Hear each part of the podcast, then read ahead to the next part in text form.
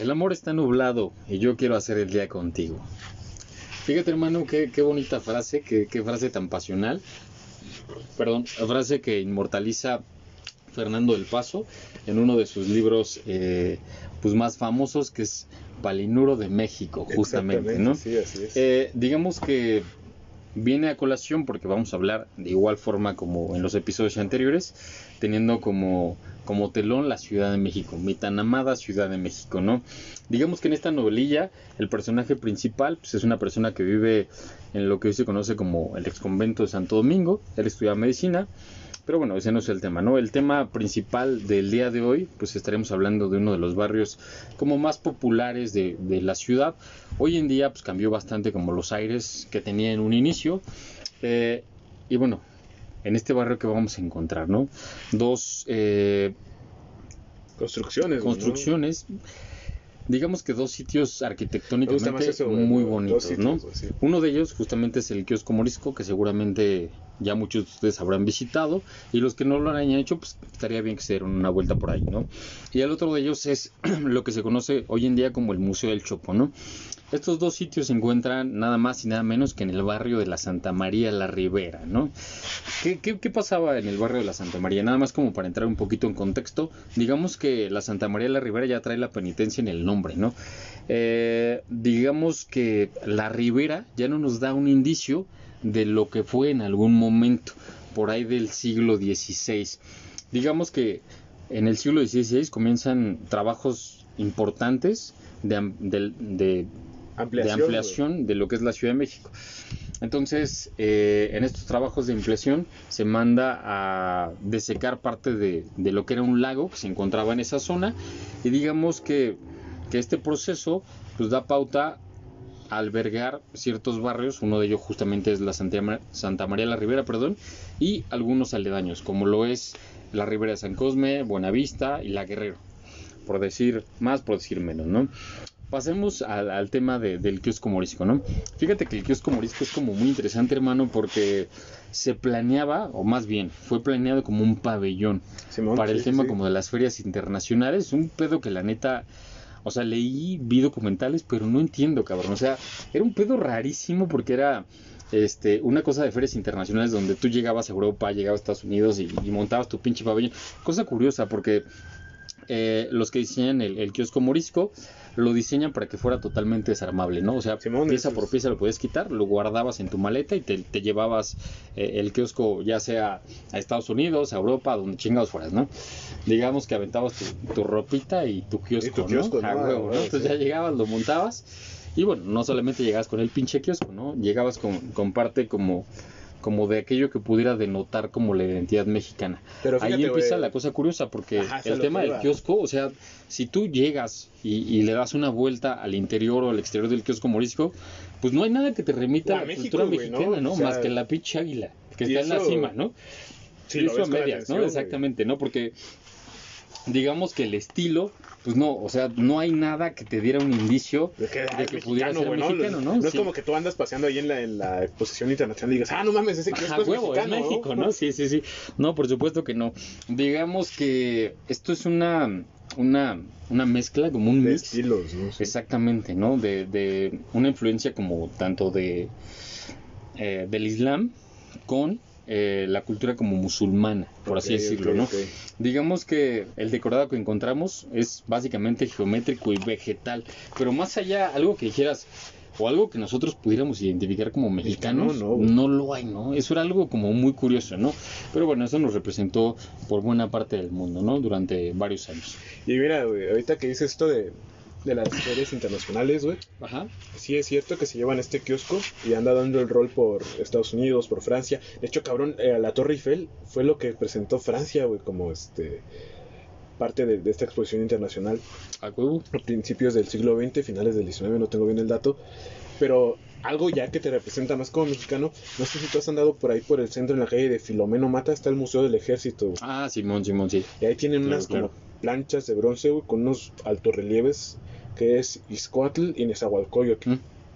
Esos acompañaban al kiosco en las ferias internacionales. Y ya, bueno, si tú ves el kiosco y estos altos relieves que representan a un guerrero mexica y, a- y al poeta de Ya te vas dando Texcoco, y dices, ¿no? ah, bueno, puede que lo identifique un poco con México, pero sí tienes toda la razón, güey. Sí, Ves el kiosco y dices, mexicano no es, la neta. Sí, no, por supuesto, ¿no? Eh, y por el otro lado, ahorita regresamos con el tema de- del kiosco, no dejemos de lado el tema del Museo del Chopo. Hay una conexión interesante porque este inmueble Ajá. se compra también dentro de lo Para que fue parte, de, de las ferias internacionales, internacionales. ¿no? Digamos que es un cabrón que andando eh, dando el rol se entera de las ferias internacionales y quiere montar una empresa justamente para estos propósitos, ¿no? Entonces el güey va a Alemania, este, ve este pabellón que está totalmente desmontado, decide comprarlo y lo trae a México, ¿no? Cosa cagada que pasa cuando llega este cabrón a México, pues su empresa ya ve que va güey, sí. Qué culero, ¿no? O sea, ya le había invertido, güey. Llega, ya. Y llega no a encuentras México nada, y dices, no mames, qué pedo, ya, ya no tengo pabellón, ni yo madre". había ponido aquí mi, mi dinero. Exactamente, ¿no? Entonces llega el güey y pues la empresa ya había valido para dos cosas, ¿no? Eh, entonces tiene arrumbado eh, pues, este inmueble, ¿no? Justamente en este lugar que se conoce como el Chopo, ¿no? Y se supone que lo que se cuenta es que el, el nombre se lo da a un ranchito que estaba por ahí, Ajá, que se llamaba el Chopo, Chopo, ¿no? Entonces sí. eran las bodellas ahí en el Chopo como referente, ahí tenía esta madre, ¿no? Entonces un, un- un buen día dice, bueno, pues ya valió madres mi empresa, ¿qué chingados hago con esta madre? Entonces decide levantarlo para ver cómo se veía, ¿no? Este, y ese para ver cómo se veía se quedó como de manera perpetua, ¿no? Porque hoy en día sigue estando en el mismo lugar en el que en Y con alguna la vez se levantó. gente, la- no, no creo que con la misma gente, ¿no? No, pero o sea, sí es como interesante esta onda, ¿no? De que yo lo compro por algo y le doy un uso totalmente distinto. Pero mira, ya tenemos acá nuestros dos sitios emblemáticos que van a ser como el eje estructural de la plática de esta tarde. Pero bueno, vamos a hablar un poquito de, de este barrio de Santa María, güey. Este barrio, pues bien lo decías tú, ¿no? Este comienza a ser como parte de esta expansión de la Ciudad de México. Digamos, la Ciudad de México pues era minúscula, güey, cuando, Sí, sí, por supuesto. cuando inicia, ¿no? Era prácticamente el centro histórico, los límites eran, imagínate, güey, el eje de Lázaro Cárdenas, el eje de Tepito, hacia la Merced y atrás, no recuerdo bien hacia dónde era, güey, pero o sea, era un cuadradito pequeño, güey. Ya después de eso era pueblo, güey. Nada más eso era de México. En el momento en que se empieza a expandir la ciudad, pues obviamente, ¿no? Como dices, desecan el lago, se crean estas colonias y Santa María la Ribera era un rancho, güey, que compran unos hermanos Flores y la comienzan a trazar y la venden acá este como diciendo estamos muy céntricos estamos pegaditos al centro de la Ciudad de México y tenemos también que la ¿cómo se llama esta madre? La, la estación de Buenavista güey Ah, que era donde ok. llegaban todos los trenes de la República aquí, aquí se aquí llegaban y pues obviamente no es una colonia como digamos de acceso para todos güey. era para una incipiente clase media que iba creciendo poco a poco que todavía podía crecer la clase media güey. y para Bastante, gente hecho. más bien acomodada Sí, sobre todo yo creo que más bien como era un tema de, de acomodados, ¿no? Digamos que por el, la locación eh, geográfica dentro de esa pequeña Ciudad de México, sobre todo el clima y el tema como del lago, ¿no? Hacía algo como muy conveniente para temas de casa de descanso. Exactamente. Este, algo, algo rico que pudiera disfrutar la gente de clase alta, ¿no? Eh, y justamente una obra de, o más bien, más que obra como ejemplo de ello, es el sitio de los mascarones, ¿no? Ah, la, la casa de los mascarones, que era casa de un conde de no sé qué cosa. y fíjate, güey, ahorita con- contemplamos la universidad como un todo, ¿no? CEU, la Universidad sí, sí. Nacional, como CEU.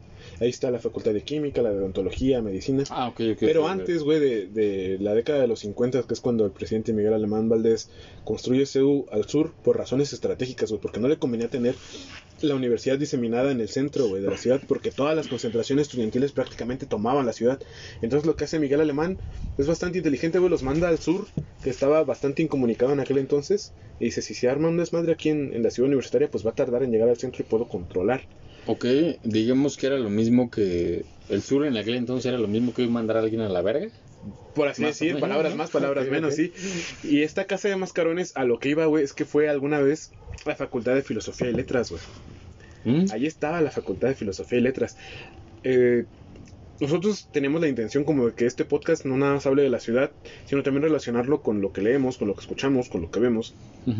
Y hay un libro de Jorge Ibargüengoitia, güey, ya creo que ya habíamos hablado de él, No sé si está en un capítulo pasado o en el capítulo perdido que tal vez lo subamos, güey.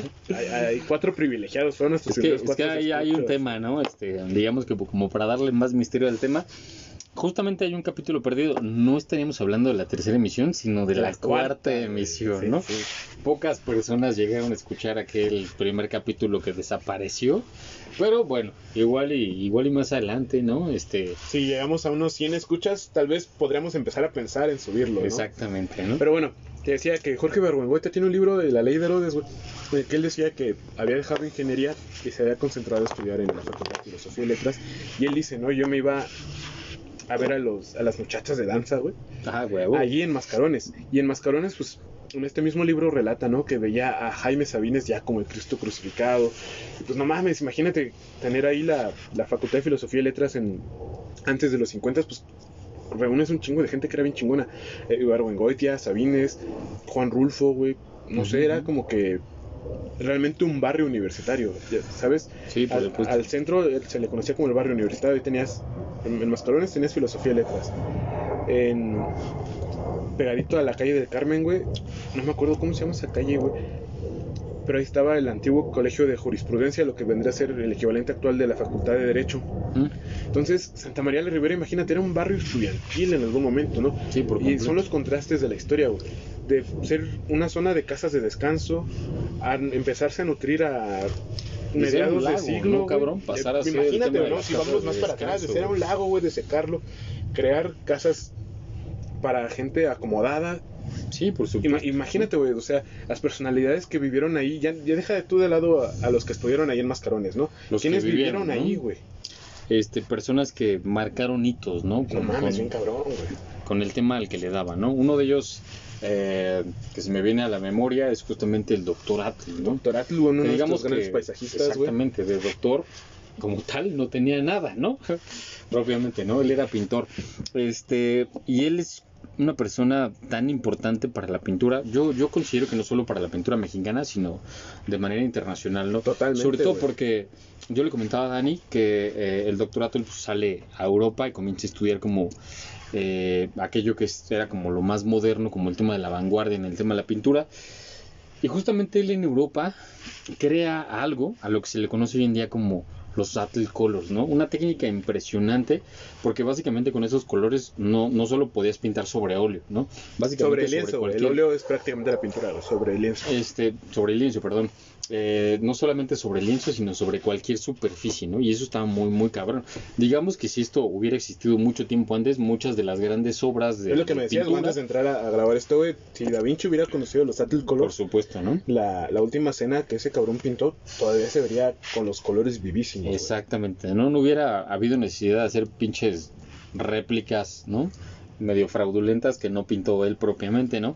Pero bueno, este cabrón inventa los Atl Colors, los trae a México y, y esto es lo que como que caracteriza, caracteriza toda su obra, ¿no? Unos colores muy vivos, güey. Bastante vivos, ¿no? A pesar de... Perdurables, cabrón. Sí, sí, sí. No, no, no se rendían ante las inclemencias del tiempo como tal, ¿no? Como muchos otros, ¿no?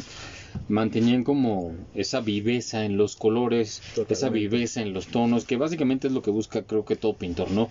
Que la Eh, obra perdure, güey. Exactamente, ¿no? Y poder tener a su alcance esos, esos matices, esos colores que, que le da la naturaleza a, a la realidad. Porque ¿no? eso, ¿no? Este, Doctor Atl era un pintor de la naturaleza. Era, no mames, él era, aparte de pintor, era vulcanólogo, güey. Vulcanol, fíjate, eso no lo sabía. ¿no? Gerardo Murillo, alias Doctor Atl, güey. AKA Doctor Atl, o sea, suena chingón, ¿no? Si fuera, Sí, si a huevo. fuera rapero, güey. Gerardo Murillo, AKA Doctor Atl, era vulcanólogo, güey. Por eso él tiene tanto interés en, en pintar estos, este. Volcanes, güey, pinta el Popo, pinta el Isla. A ese güey le toca ver cómo nace el volcán de. Ay, güey, uno de Colima, que no recuerdo el nombre, güey. Bueno, en fin, no, tal vez ahorita me acuerde. Pero ese güey, hay una foto de él, no sé quién es el autor de la foto, que está pintando cómo nace este volcán, güey. Imagínate qué tan comprometido está con el arte y con la vulcanología. Sí, sí, sí, por supuesto.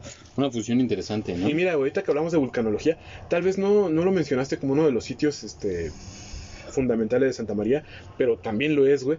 Y está pegadito a la Alameda, es el Museo de, De de geología. Geología, güey. No mames, chulada, cabrón. Digamos que es un es, es una edificación que es eh, totalmente Art Nouveau, ¿no? Como ya lo habíamos mencionado en algún Art otro... Nouveau, y yo creo que también es ecléctico, ¿no? Por las Sí. columnas que maneja, güey. O sea, te recuerda un poco como a esta onda neoclásica. El Art Nouveau precisamente impera con todas las figuras este, orgánicas que tiene, güey. A toda esta decoración este, floral, vegetal, Vegetal, ¿no? Justamente, y, y adicional a esto, pues obviamente hay, hay en él esculpidas como, como los bustos de aquellos que eran doctos en esta En esta ciencia onda, como sí, tal, sí, ¿no? sí. Entonces es un lugar bellísimo y dentro de él podemos encontrar como, como pinturas de, precisamente de, de Velasco, güey, y Digamos sí. que que Velasco fue maestro de Doctor Atl, güey. Y Doctor Atl fue maestro de los grandes muralistas, güey. Siqueiros, Rivera, Orozco, güey. No mames, tienes un maestrazo, cabrón. Que explicas por qué la, la maestría en, en- en la plástica de, de Rivera, de Siqueiros, Sí, y sobre todo, como ya lo habíamos comentado en alguna otra misión, pues ellos empiezan, ellos son muralistas, ¿no? A diferencia de ellos que son como paisajistas. Ujú, ujú. Eh, es una corriente, o sea, finalmente estamos hablando de pintura, pero son corrientes como distintas, ¿no? Le empiezan a dar como un enfoque totalmente diferente. Llevar el arte a la México, sociedad. ¿no? Exactamente, ¿no? No, no, no, que Digamos- no lo veas enclaustrado en un museo. Exacto. Por ejemplo, o sea, tal vez vamos a dar un brinco gigantesco, pero el Museo Abelardo Rodríguez, güey, que está ahí en el centro, Ajá, ajá. tiene murales por dentro que son de alumnos de Diego Rivera. Diego Rivera, obviamente, Por ahí supuesto, checando ¿no? chavos, Digamos ¿no? que este mercado es un, es un complejo sumamente interesante, cabrón, porque se planeaba como, como un complejo, justamente, ¿no? Donde pudieras integrar como la fuente de trabajo para, para el proletario, ¿no? Ya con esa visión, ¿no? Y, dentro de esto poder tener como un sitio de educación para los hijos de las personas que ahí chambeaban, un sitio de esparcimiento y sobre todo pues decorado con el tema del muralismo, ¿no? Que el muralismo básicamente era llevar como cultura y educación a las personas por medio de estas pinturas en los grandes murales, en los grandes frescos que encontramos en, en el, en el mercado, ¿no? Este, y hay otra cosa muy, muy, muy importante, hay un mural, es un relieve básicamente de Isamu Noguchi, cabrón. Es un, es un mural poca madre, es básicamente un relieve porque este güey, más que pintura, era como una especie de... Mezcla de escultura y pintura. de ¿no? escultura y pintura muy cabrón, ¿no?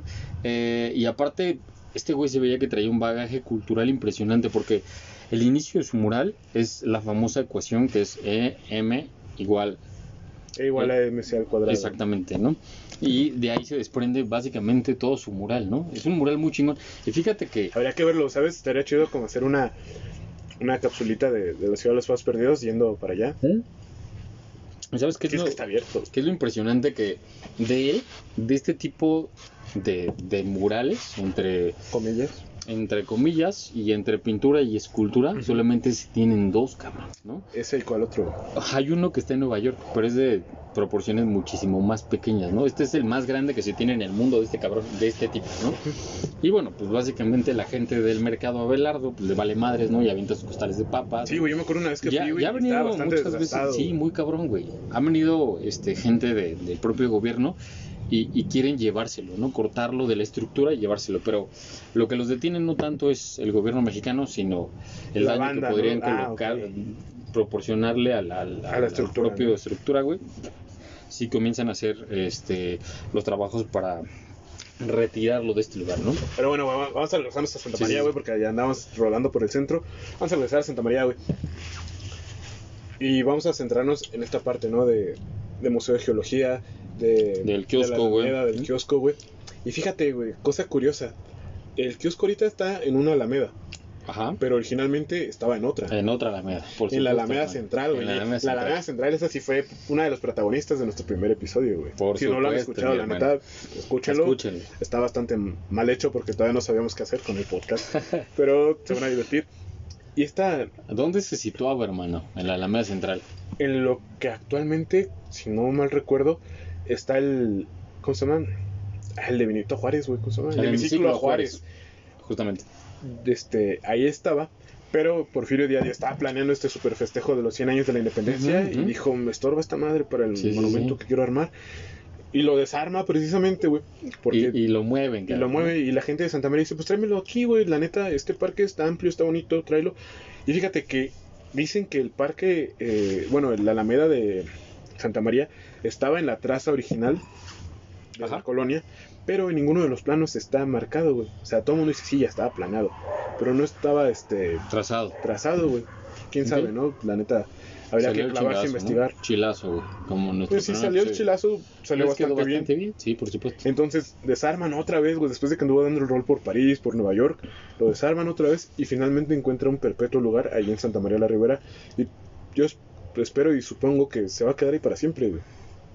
Yo creo que sería ya como muy difícil Moverlo, moverlo, ¿no? porque, como decías, es parte, parte de la identidad, ¿no? Del barrio de la Santa. María. O sea, quitarlo, cabrón, sería mutilar al barrio, güey. Porque hoy en día hablar del kiosco, pues, obviamente en chinga, güey, piensas en la Santa María, ¿no? Y es más, güey, o sea, parte si, como de si tú andas por ahí dando el rol, antes de llegar a, a la Alameda, ves letreros que dicen Alcaldía Cuauhtémoc, y ahí, solamente ahí, a las cercanías, tiene ya el dibujito ese Del- del, kiosco, güey. o sea, ya es parte de la Ya, colonia. huevo, es como si aquí de Popotla quisieran llevarse a la noche Sí, no mames. no mames. Mira, para empezar, yo voy y les pongo unos putazos, cabrón. Esto es, esto es del barrio, cabrón. Es de aquí, güey, ¿no? Entonces yo creo que pasaría algo como, como similar con el tema del Sí, kiosco totalmente, morisco, güey. ¿no? Aunque no tenga motivos mexicanos, creo que ya forma parte de... de Lo, lo, lo hicimos mexicano, ¿no? sí, por, así supuesto, decirlo. ¿no? Digamos que... Colocarles ahí la arriba, La pues es mexicanizarlo, Sí, sí, sí, por supuesto, ¿no? Tenerlo en un barrio como tan icónico de la Ciudad de México, pues creo que ya es totalmente mexicano, ¿no? Y fíjate, güey, no sé, vamos a andar rolando por, por ahí por Santa María. Hace rato que andamos por ahí, obviamente con nuestras debidas este, precauciones para que nadie se Las altere, medidas güey. de seguridad, si tenemos este, nuestro cubrebocas, ¿no? Sin acercarnos mucho a la gente, con la sana distancia. Es un barrio, güey, con mucha historia, pero también con una arquitectura Bellísima. bellísima, güey. Encuentras Art. Nouveau, encuentras Art Deco, encuentras construcciones eclécticas. Eclécticas, ¿no? Y es un barrio, güey, en el que cabrón. prácticamente tienes acceso a todo. Encontramos un bazar de cosas usadas, güey. Un buen de lugares donde echar taquito, donde echar una chela, güey. Donde echar un cafecito, güey, bastante agradables, cabrón. Está muy, muy, muy, muy. Este, hay como varias opciones gastronómicas interesantes, güey. Porque no solamente es comida mexicana, ahora sí es un pedo como muy multicultural, ¿no? Porque encuentras tanto comida, este, te vas al tema como italiano, güey. la está- pizza, güey. Exactamente, te, te vas al tema como ruso, güey. Hay, hay un restaurante que se llama Coloscop o algo así, la neta es que no me acuerdo, güey, pero pues ofrece comida rusa, ¿no? A la verga. Este, y cerquita de ahí de, de la Alameda, güey, de, de la Santa María de la Ribera, encontramos un mercado gastronómico y también tienen como muchas Ah, ofertas. cierto, cierto. eh, distintas, güey, y ¿no? retoma el nombre del, del kiosco, ¿no? El Por mercado supuesto, morisco, el güey. Mercado morisco. La ¿no? neta, cuando puedan, dense un rol. Es uno de estos lugares que ofre- o, eh, ofrece este esta opción nueva, ¿no? Como de un, un buen de locales concentrados en un localote. Ajá, por supuesto, güey. O sea, este, está el local que te vende hamburguesas, el local que te vende mariscos, güey, el local que está dedicado también, totalmente también. a las chelas, güey. Está bastante agradable, güey, la neta. A veces Santa María, yo me acuerdo de, de morrito, ¿no? Ahorita creo que ya rompí ese como paradigma, esa idea. Decía, no, es que Santa María está bien feo, güey, hay un chingo de ladrones y cosas No, así. no pues en todos lados, ¿no, güey? Yo creo, pero. Pero si ahora sí que si tomas tus debidas precauciones, güey, no nada más en Santa María, en todos lados, en Garibaldi, en Avenida Juárez, Sí, sí, sí, por supuesto, güey. pues no te va a pasar nada, güey. Yo creo que hay que conocer la Ciudad de México sin miedo, güey. Por supuesto, güey. Porque, o sea, si vas ahí con la pinche. Ay, no mames, güey. Ay, este Pues güey. te- luego, luego sí, te van a sí, ver, güey. no mames, que andas aquí como a ver si no me roban y ah, te Sí, sí, sí, por supuesto, hermano. ¿No? Este, y bueno, pues dejando un poquitito de lado el kiosco morisco, güey. Vámonos Como le comentábamos, si, a si damos a una caminatilla pequeñita, ¿no? Unas cuantas cuadras, ¿a dónde llegamos, hermano? al actualmente Museo del Chopo. Exactamente, ¿no? Este, este lugar, como les comentaba, era un lugar interesante porque Originalmente, para empezar, no iba a ser museo. no iba a ser músico, ¿no? Está hermanado con, la, con, con el kiosco porque iba a ser parte de las... de las ferias internacionales, aquellas fiestas a las que yo les comento que sigo sin encontrarles un pinche sentido, pero bueno. Bueno, güey, fíjate, vamos a hacer un paréntesis rapidísimo. Estas ferias internacionales, güey, yo creo que es como para decir a los extranjeros, hey, vengan a invertir en mi país, aquí tenemos como esto, lo el poderío, ¿no? Como... Y actualmente, o sea, muy equidistante tal vez, podría ser como, este año no se hizo, lástima. Ah, chico, la Feria de las Culturas. La Feria de las Culturas. Amigas, güey, la neta. Yo cada año iba, güey, nada más a comer, güey. Sí, a huevo, güey. Lo único, digamos que buscando como economizar, ¿no? Sí, ya no güey. traen un pinche pabellón que, que armen en su país, ¿no? Seguramente hubiera sido un barato, ¿no? Pero sí, creo que es algo como bastante equiparable, ¿no? Y como les comentábamos, dando, dando unos cuantos pasillos, llegamos a lo que hoy es el día, hoy, lo que hoy en día se conoce como el Museo del Chopo. Básicamente quien lo compra es don José Landeros, ¿no? José Landeros. Él quería aventarse su empresilla de este tema de las la ferias aventó, pero, pues, internacionales. quebró, ¿no? Ajá, se la aventó y, mamó en el primer viaje donde iba, Sí. donde hizo su más grande inversión para, para rentarlo como pabellón, pues valió madre, ¿Cuál ¿no? Juan, no? Exactamente, ¿no? Entonces, pues como les comentábamos, llega a México, queda en desuso, este güey un día decide levantar a ver qué tal, cómo se ve, y pues, digamos que queda bonito, ¿no? Queda bien, de hecho es Queda un- bastante bien, ¿no? Fíjate, güey, yo tengo una pequeña anécdota ahí, güey. A ver, a ver, Alguna vez hermano. tocó ahí el señor Tony Mask. Tocó ahí el señor Tony Mask, güey. Y mira, anda un poquito seco. Vamos a hacer un pequeño corte y regresamos con, con este, este, con esta bonita anécdota del señor Tony Mask. Síganlo en Spotify. Bien, pues regresamos de esta pausa, güey. Te voy a, te voy a contar esta. Pues no es. Sí, sí, es anécdota. Es una pequeña historia que la neta le tengo bastante cariño, güey. A ver, Fíjate, aviéntatela. El señor Tony Mask, un rapero bastante bueno, güey. Yo creo que es uno de los mejores raperos que actualmente existen en México en la onda underground. Pues se metió en un concurso, güey, ahí en donde estudiamos en la Festa Catlán. Y salió ganador, güey. ¿Cuál era el premio? Pasar a la ronda final para este, tocar en el Chopo, güey, precisamente en el Museo del Chopo. güey. Ah, huevo, güey. Entonces fuimos, güey, al Chile no me dejaron a mí cantar con ese güey. y Yo este, le, le echo la mano con, con los coros, güey, segundas voces.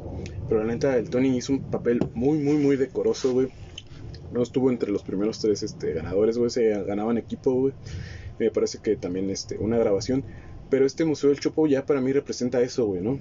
Como, ah, güey, paso por ahí cerca y digo, ah, no mames, ahí toqué con el Tony, güey.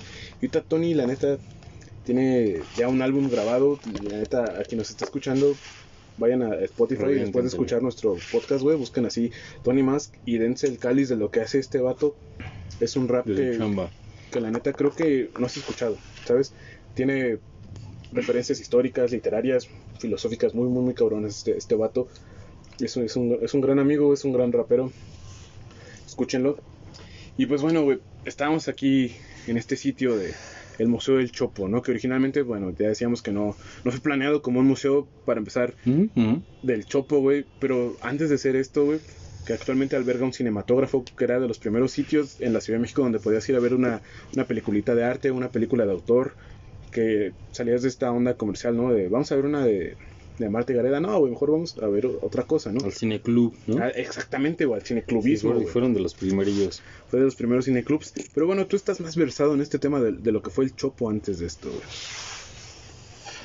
Sí, por supuesto, como les comentábamos, eh, pues lo rescata, ¿no? La universidad justamente empieza a dar como este enfoque de, de museo ya propiamente. Propiamente, sí. Alberga una colección eh, de lo que hoy es el Museo de Historia Natural. Que se movió de ahí, güey.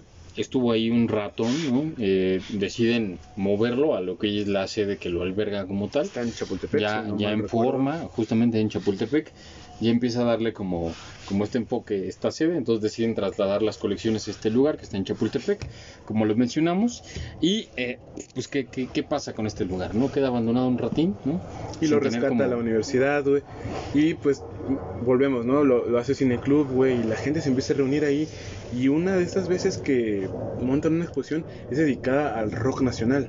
Exactamente, era un, un mercado, ¿no? Bueno, un, tianguis un de pequeño rock. tianguis, exactamente, güey. Que originalmente estaba planeado para durar dos semanas, pero fue tal la afluencia, güey, que se aventó después dos, Dos meses. pinches meses, ¿no? Y después fue tanta la gente que dijeron, la neta ya no nos cabe Sí, no aquí, mames, ¿no? hay espacio. Y se movió a unas cuadras adelante, en la calle de Aldama, güey. En Buenavista, bueno, cerca de Buenavista. Y ese es el actualmente El, el conocido, del el Chopo, tianguis del el famosísimo tianguis del Chopo, ¿no? ¿De dónde saca su nombre? Pues de de aquí, ¿no? sí. Entonces hay una conexión como, como muy clara entre estos dos sitios, ¿no? Pero digamos que albergaba un tianguis de rock, sí, ¿no? Pero ¿de qué rock, no? pues ese digamos rock del que- hablábamos, ¿no? El- Exactamente, ¿no? En el segmento pasado, anterior. Ese rock ya más pensado, ya más maduro, güey, que podemos ya llamar rock nacional, güey. Obviamente, pues, abrevaba mucho de, de lo que nos llegaba, güey. ¿No? Porque la banda ya estaba fastidiada, como te decía, ¿no? De ese rock de César Costa, güey, de Alberto Sí, sí, Vázquez, por supuesto, güey. de cosa más papá de la Guzmán, güey, de Enrique Guzmán, güey. De Enrique Guzmán. Pues es un rock, pues, popcito, güey, para los fresitas, pero no, eh, se vuelve contracultural, ¿no? Volvemos a esta onda Por del, del capítulo pasado. Y no sé, güey, Digo, se vuelve, güey, y, continúa siendo. continúa siendo ¿no? así, ¿no? Hay mucha gente que dice, ¿no?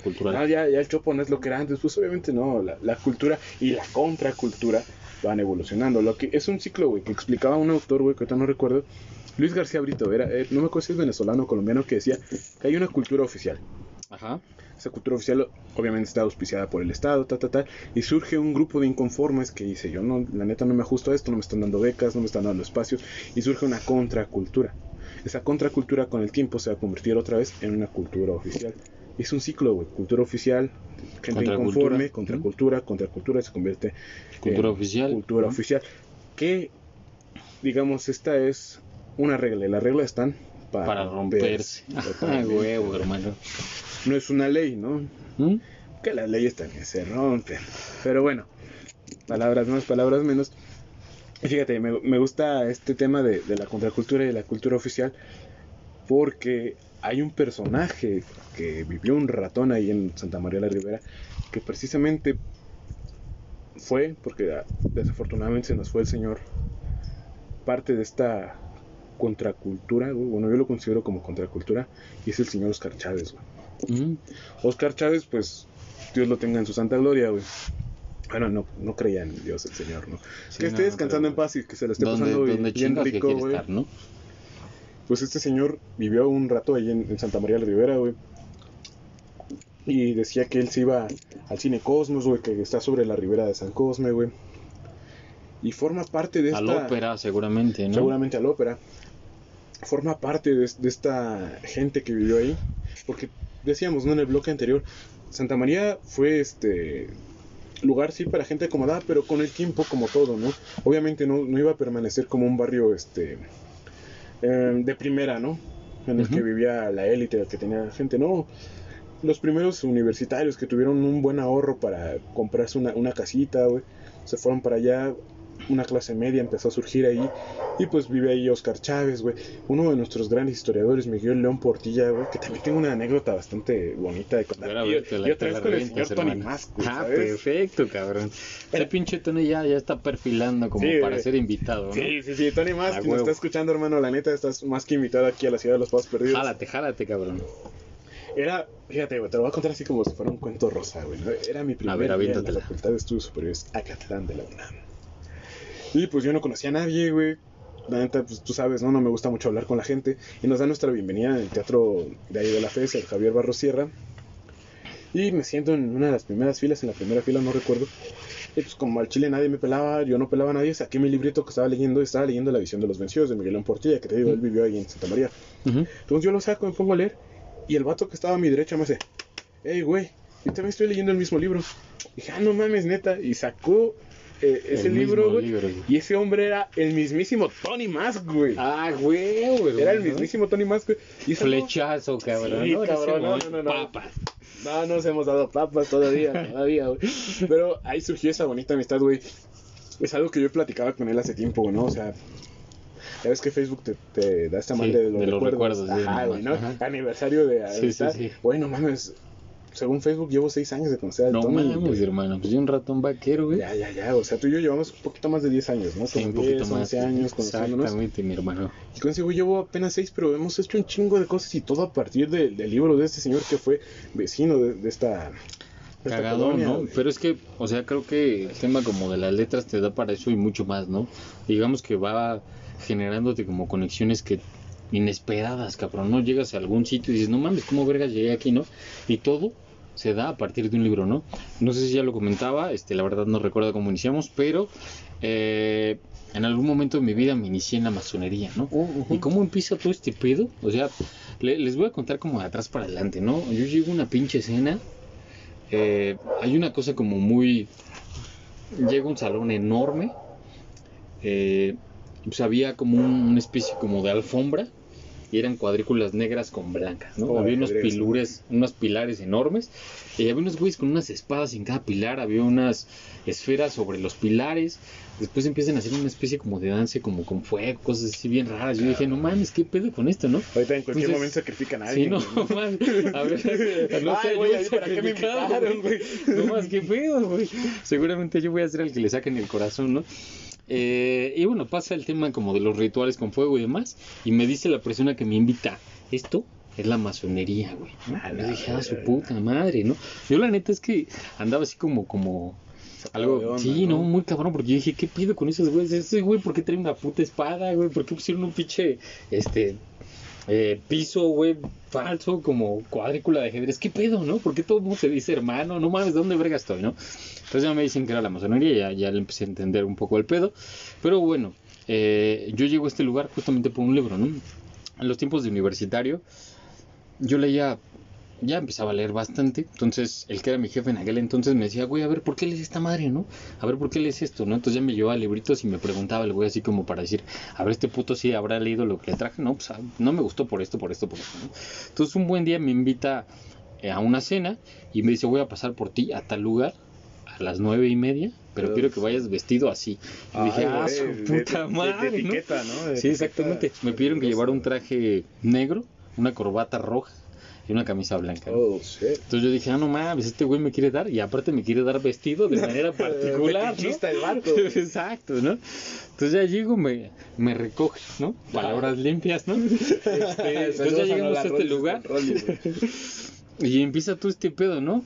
Pero bueno, el, el tema es que eh, pues los libros te van generando como estas conexiones, inesperadas, sí, ¿no? sí, sí, sí. Y así pues hemos conocido muchas personas Oye, más. así ¿no? nos conocimos tú y yo, ¿te acuerdas? Sí, sí, sí. Yo, yo te presté uno de los diálogos de Platón, güey, el del Uh. banquete, cabrón. Y, y El ahí banquete, justamente, esta bonita ¿no? amistad que hoy es un podcast, güey. Exactamente, mi hermano, que se, que se concretó en el podcast, ¿no?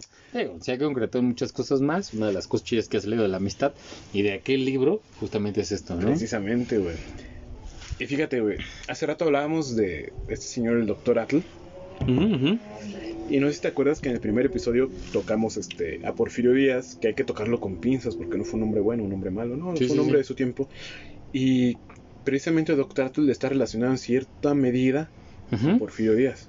¿Por qué? Porque él estuvo enamorado y tuvo un romance bastante. Ay, ¿cómo le llamamos? Pedregoso, güey. Ujú, ujú. Con Nahu Complicadón. Yolin, güey. Fíjate que cada vez que, que hacen referencia a esa mujer, cabrón, yo me la imagino como un mujerón, cabrón. Es que era un Como de esos güey. mujerones que solamente sabe dar a México, cabrón. Así, Porque bonito, bonito, sabroso, güey. en todos sus Como una Diana cazadora, ¿sabes? Por güey? supuesto, mi hermano, ¿no? Pero, hacerle- pero aderezada con este tema como cultural. muy cabrón, Exactamente, ¿no? güey. Y de hecho, no recuerdo su nombre, se, se apellida Mondragón. Nahui Olin se apellida Mondragón. Y es Doctor Atl quien le da este nombre, Nahui Olin. Ah, ya, ya, ya. Nahui Olin era uno de los soles en la cultura mexica. Aparte de darle, le dio el nombre. Ah, Ok. Exactamente, güey, ¿no? Caballerazo. Nahui Olin, si no me falla la memoria, quiere decir cuatro movimientos. Ujú. Que era como se supone que iba a terminar el quinto sol. Ujú. o el cuarto sol, no recuerdo. Él le da este nombre, pero ¿en qué se relaciona Nahui Olin, Doctor Atl y Porfirio Díaz? Que Nahui Olin era hijo de un general porfirista, el general Mondragón. Porfirio Díaz tiene a sus generales y este vato se le está como subordinando y lo manda a Europa a estudiar artillería, bueno, este, artes de guerra, ¿no? No sé bien qué onda. Me laten las armas, pero no tanto. Lo manda y regresa y aquí crea, bueno, desarrolla más bien el fusil Mondragón, el primer fusil manufacturado aquí en México. Y es curioso que un hombre de armas haya engendrado a una mujer que era totalmente cultural. Yo creo que Yo no sé. volvemos a- a- al ciclo, cabrón, ¿no? Sí. Digamos que la cultura oficial, güey, hay algo como que es la digresión o la ruptura de aquel paradigma, sí, sí, güey. sí, totalmente. Y, y nos insertamos en este mundo contracultural, ¿no?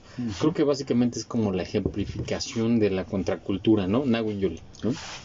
No sé si me aventaría a decir tanto, pero sí tiene un, un- rasgo muy, muy, muy grande de, de contracultura. Habrá que matizarlo tal vez en algún otro episodio en el que relacionemos más la ciudad con, con la cultura y con la contracultura. Ya mencionábamos a José Agustín en un capítulo anterior. Exactamente. José Agustín es exquisito Digo- para hablar de la ciudad, ¿sabes? Sí, por supuesto, ¿no? Y digamos que en este tema como contracultural, pues obviamente pues, el segmento pasado se vincula directamente, ¿no? Claro, perfectamente. Obligadamente, cabrón. Obligadamente, sí. Digamos que estos dos cabrones, pues, como lo mencionamos, forman parte ¿no? de este gran bagaje contracultural de México, ¿no? Y mira, vamos a, a dar otro brinco. Este, en vez de la ciudad de los pasos perdidos, debería llamarse la ciudad de los brincos perdidos, güey, porque vamos de Santa De aquí María, para allá, güey, de allá para acá, güey. Sí, totalmente, hermano. Y estamos hablando hace rato de Oscar Chávez, güey, que vivió ahí en Santa María, de Doctor Doctor de León Portilla. Y Santa María ha albergado a muchas personas importantes Figuras, en, su rubro, en su rubro, perdón. Hay Y en otro, su rumbo también. también en su rumbo. Hay otra persona, eh, de igual forma es cantante, cabrón, ¿no? A ver quién es, hermano, tú sabes. Este, pues mira, dicen las malas lenguas que se las aventaba de mesero, cabrón, ¿no? De mesero Se porque las le gustaba de mesero, ajá, acomodar mesas, sí. ¿no? Exactamente, mi hermano, ¿no? Y empieza a darle como a la cantada, ¿no? ¿Sabes más o menos como quién voy hablando, hermano? Pues ojalá que te vaya bonito con lo que me vas a decir, cabrón. Por supuesto.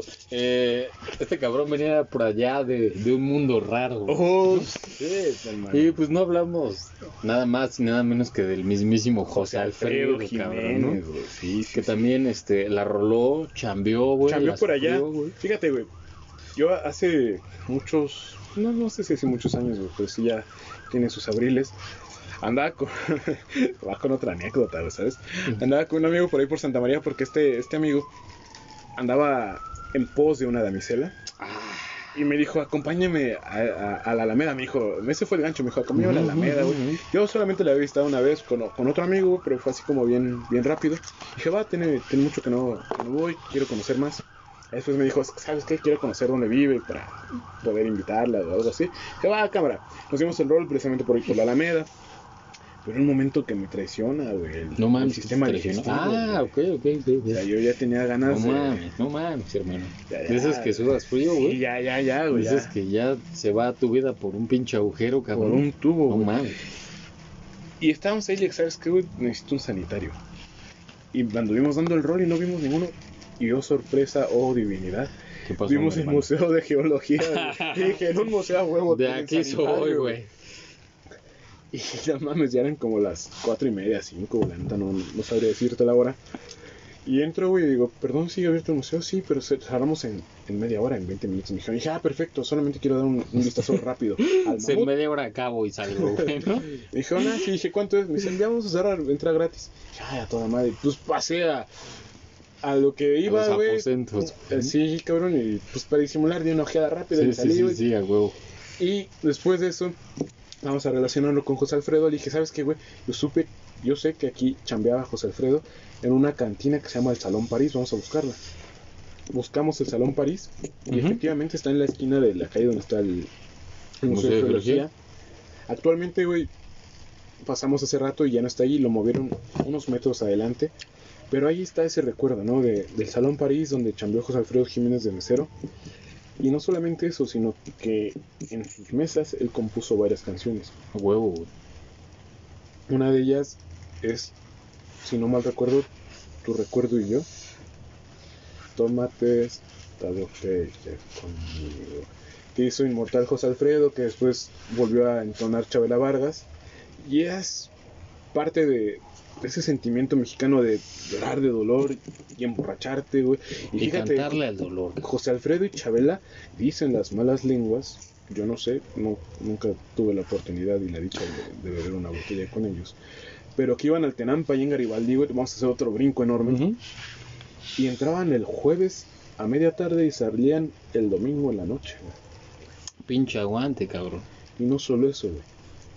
Que cuando entraba alguien y pedía una copa decían, ya no tenemos, se lo acabaron. No mames. Imagínate Obviamente, José Alfredo-. Esa vida para mí hermosa que llevaba, güey, se lo acabó, güey. Murió de, de deficiencias hepáticas. Todo por servir se acaba. Exactamente. acaba por no servir, mi hermano. Y afortunadamente unos de los que todavía nos quedan y que fueron vecinos de Santa María, ¿sabes quién fue, güey? ¿Quién, hermano? Se visten con ropa holgada, usan sombrero de ala ancha, pluma. Ah, güey. Evocan a Tintán. cabrón. ¿Sabes de quién te hablo, carnalazo? Por supuesto, mi hermanito. De aquellos los mismísimos.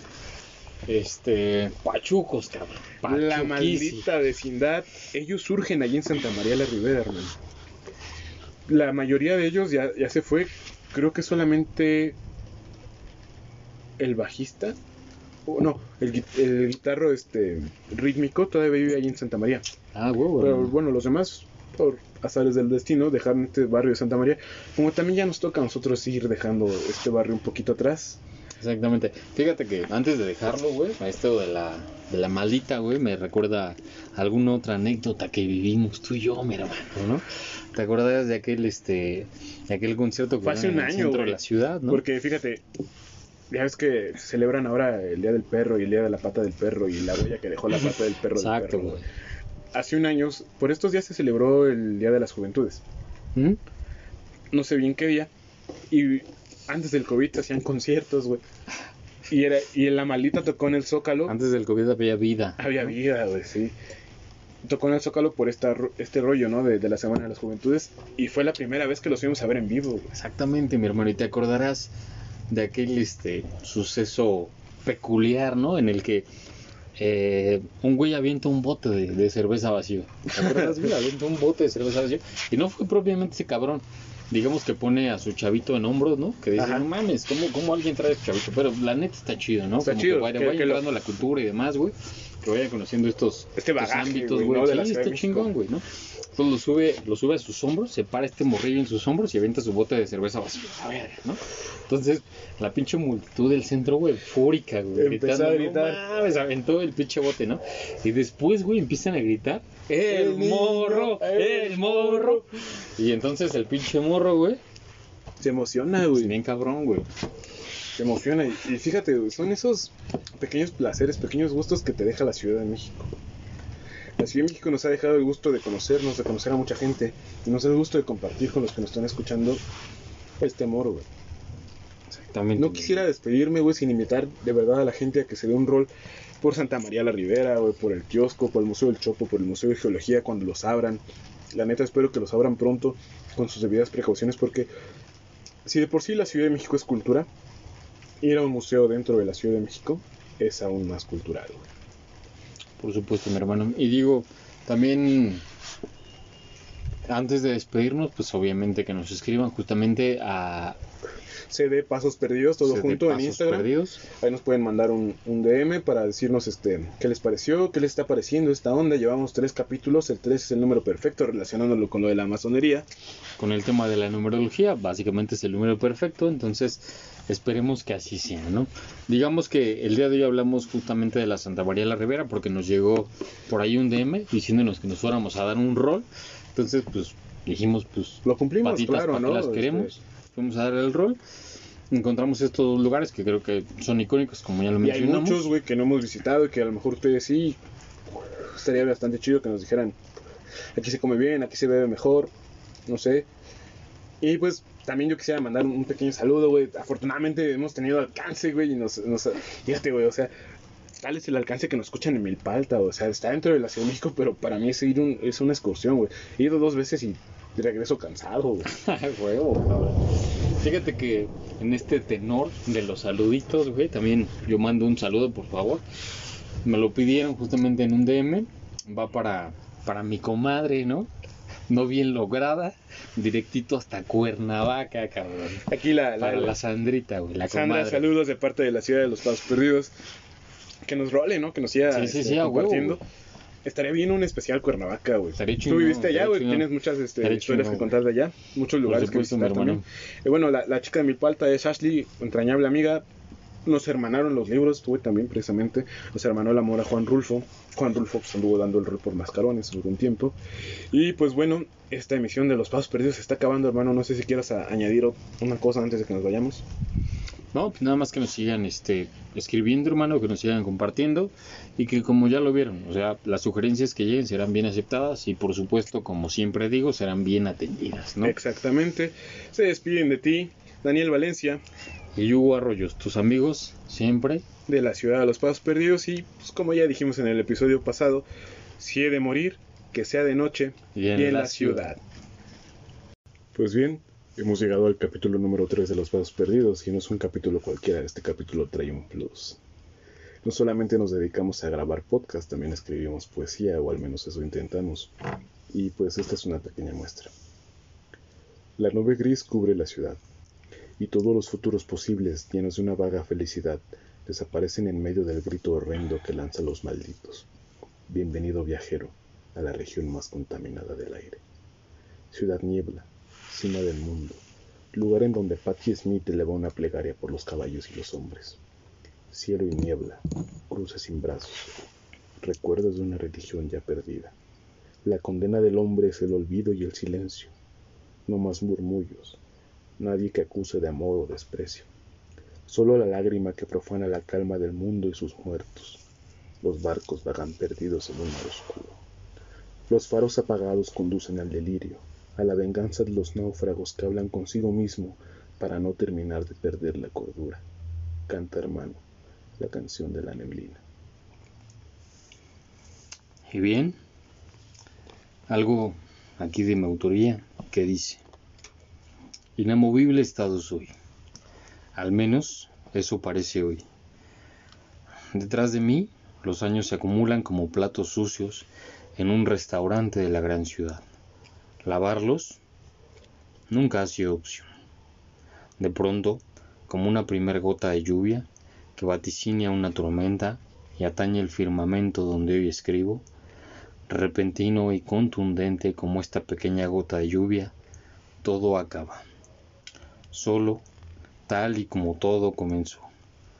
Todo lo que queda de lo que en algún momento creí materializar, lo que con agobio conseguí, cabe perfectamente en una vieja fotografía, repleta de caras, lugares y colores que apenas recuerdas, melodías que alguna vez brindaron regocijo y placer aromas que hoy solo evocan nostalgia, melancolía, decadencia y extinción.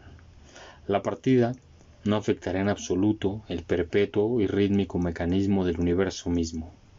Ya no estás. Pues bien, por esta ocasión hemos llegado al final. Nos vemos por ahí, cerca de la ciudad de, los pasos perdidos.